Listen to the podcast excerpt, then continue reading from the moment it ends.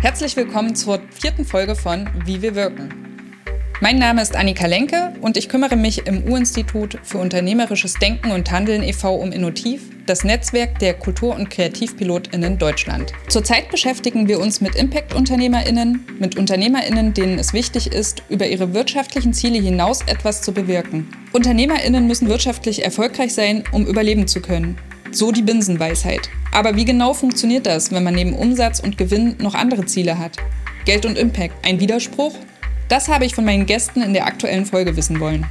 Zu Wort kommen dabei Ola Olu Fajembola, Co-Gründerin und Co-Chefin des Online-Shops Tebalu, der Spielwaren für Kinder in einer diversen Gesellschaft anbietet. Arvid Bünning, der das Startup Ember Skin gegründet hat und zusammen mit seinen KollegInnen eine vegane Lederalternative entwickelt. Sema Gedik, die Kleidung für kleinwüchsige Menschen entwirft und sich mit ihrem Label auf Augenhöhe für gleichberechtigte Teilhabe und Diversität in der Modewelt einsetzt. Und Michelle Reed von Sendnipec, Europas ersten Mehrwegsystem für existierende Versandverpackungen. Ich bin Ola Olu Fajimbola. Ich bin die Co-Gründerin des Online-Shops Tebalu, das sich auf Vielfalt in Kinderbüchern und Spielsachen fokussiert. Also von Anfang an war es für uns äh, wichtig, dass es ein Pro-Profit-Unternehmen ist. Es gab auch immer wieder Überlegungen, warum macht ihr nicht eine NGO draus, so einen Verein, um eure Arbeit einzubringen. Und für uns war das so, nee, wir glauben und wissen, dass dieses Thema gesellschaftlich relevant ist, und zwar in die Breite.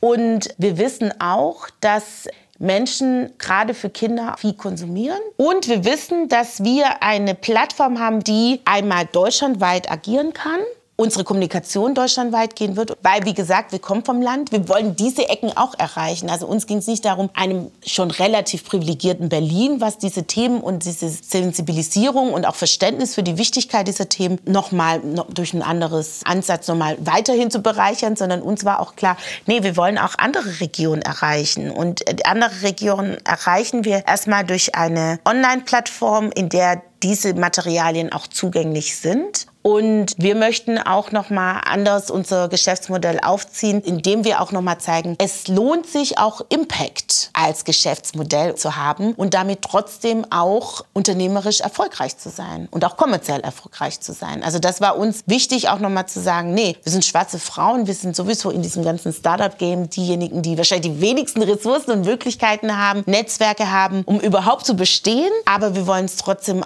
zeigen, dass es möglich ist. Und uns ist auch nicht nur für unsere Kundinnen wichtig, dass wir dieses Signal aussenden, sondern auch für andere Frauen, Mütter und marginalisierte Perspektiven, dass es sich auch lohnt, auf die eigene Fähigkeit, Lücken im Markt zu identifizieren, zu vertrauen und daraufhin auch Geschäftsmodelle aufzubauen. Und das ist auch unser Ziel, dass wir mit Impact Geld machen.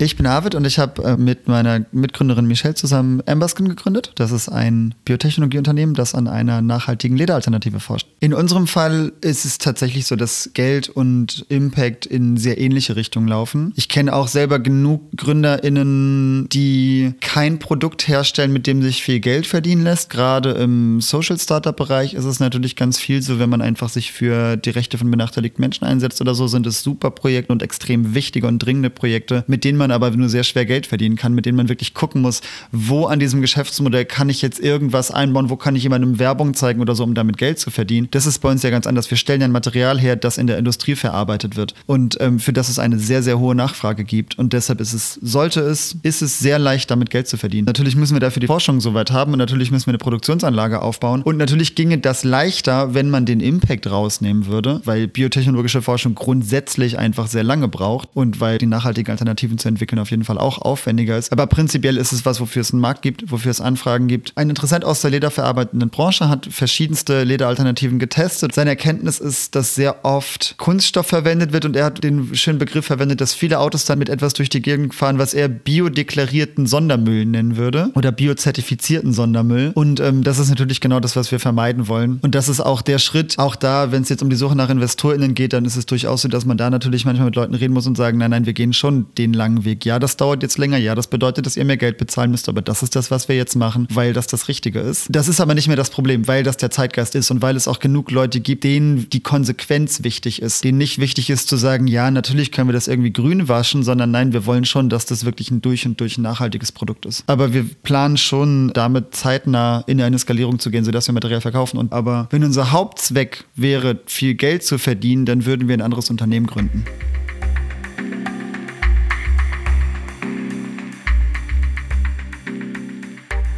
Hi, ich bin Semma. Ich bin Gründerin von Auf Augenhöhe. Und wir setzen uns jetzt seit mehr als zehn Jahren für eine inklusive Modewelt ein. Die letzten Jahre haben wir eigentlich gearbeitet wie ein Verein, muss ich sagen. Aber wir haben trotzdem uns ganz bewusst dafür entschieden, dass wir ein Pro-Profit-Unternehmen sind, weil wir genau dieses, äh, diese Mission haben, dass wir mit großen Unternehmen zusammen kooperieren werden und man uns auch ernst nimmt in unserem Vorhaben. Wir wollten nicht einen Verein gründen. Das, gibt es schon für die Community. Wir möchten ein Pro-Profit-Unternehmen gründen. Das ist auch total interessant für mich zu beobachten und für uns überhaupt alle, für das ganze auf Augenhöhe-Team, dass jetzt etwas passiert. Ganz am Anfang hat die Industrie gesagt, das war 2013, als ich mich denen auch gewendet habe, dass wir uns mal nichts vormachen sollen, aber wir doch akzeptieren sollen, dass die Industrie, wo wir uns befinden, immer exklusiv sein wird, weil Mode etwas Besonderes und eigentlich auch Ungreifbares sein soll. Und das ist das Konzept, das ist quasi eigentlich fast das Businessmodell so gesehen. So das Ungreifbare, was man greifen möchte. Und das ist dann exklusiv. Hä? Und es ist doch total wichtig, dass Mode inklusiv gesehen wird, dass möglichst viele Menschen an dieser Kultur und an dem Lifestyle teilhaben können. Also, dass ganz am Anfang von der Industrie das Feedback war, dass die Zielgruppe zu klein ist, dass auch die, die Gesamtbevölkerung keine Menschen mit Behinderung in den Kampagnen sehen möchte. Wir sollen doch akzeptieren, dass ja in der Mode immer eine normschöne Welt kreiert wird. Und heute erfahren wir eine ganz andere Kommunikation mit der Industrie, die Kooperationspartner, die wir heute haben, auf die sind wir nicht zugestoßen, die sind auf uns zugekommen und haben gefragt, ob wir denen nicht dabei helfen möchten, ihre Produktlinie inklusiv zu machen. In den letzten Jahren haben wir für sehr wenig Geld gearbeitet, um etwas für die äh, Community zu machen. Und jetzt ist das aber ein Umschwung. Jetzt bewegt sich bei uns was und wir sind in einer Transformationsphase, weil jetzt erfahren wir eine Phase, wo wir mehr Impact generieren werden, wenn wir nämlich mit den großen globalen Unternehmen zusammenarbeiten und gemeinsam inklusive Produkte zu entwickeln. Und das machen wir auch ganz bewusst, weil das ja auch der Wunsch unserer Community ist.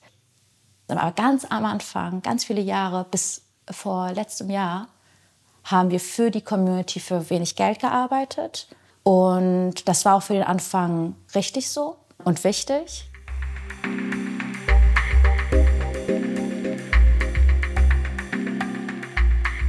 Hi, ich bin Michelle Reed. Ich bin eine Hälfte vom Gründerteam von SendMePack. Tatsächlich ist SendMePack, glaube ich, einer der wenigen Unternehmen, wo umso mehr man rettet, um so größer ist der Impact. Aber für uns als Firma ist es natürlich ja auch toll. Also man verdient Geld damit, was Gutes zu tun. Umso mehr Gutes wir tun, umso mehr Geld verdienen wir ja auch. Wir haben eine Anfrage von Kartonagen im zweistelligen Millionenbereich. Ja, die Idee trägt uns, das muss man schon sagen. Also die Idee kam zum richtigen Zeitpunkt ähm, und die Nachfrage ist gigantisch. Das ist ein Win-Win für alle. Also wir natürlich als Firma sorgen dafür, dass weniger Verpackungsmüll anfällt bei den Partnern, was bei denen einen monetären Vorteil bringt, weil sie müssen weniger abholen lassen. Das ist so viel, dass man das gar nicht greifen kann. Das, was wir retten, ist ein Bruchteil davon, aber es ist immer noch so viel, dass wir, dass wir relevant sind und dass wir Impact schaffen.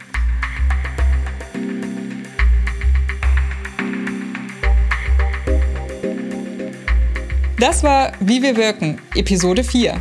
Danke fürs Zuhören. In zwei Wochen erscheint die nächste Folge. Einen Überblick über die ganze Serie und ihre Erscheinungstermine findet ihr auf www.kultur-kreativpiloten.de slash innotiv. Bis zum nächsten Mal.